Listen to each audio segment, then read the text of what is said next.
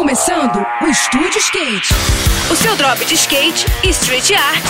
Aqui, na Rádio Cidade. Estúdio Skate, com Ruth Jimenez.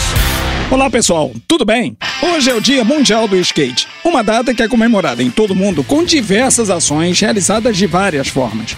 Não foi diferente aqui no Rio, com a realização de dois eventos que celebraram a data e sacudiram o cenário. O Galpão do Engenhão sediou o Go Skateboarding Day Dreaming 2022, uma série de atividades que incluíram aulas coletivas de yoga e de skate na parte da manhã e quatro disputas de best tricks em alguns dos obstáculos no local na parte da tarde.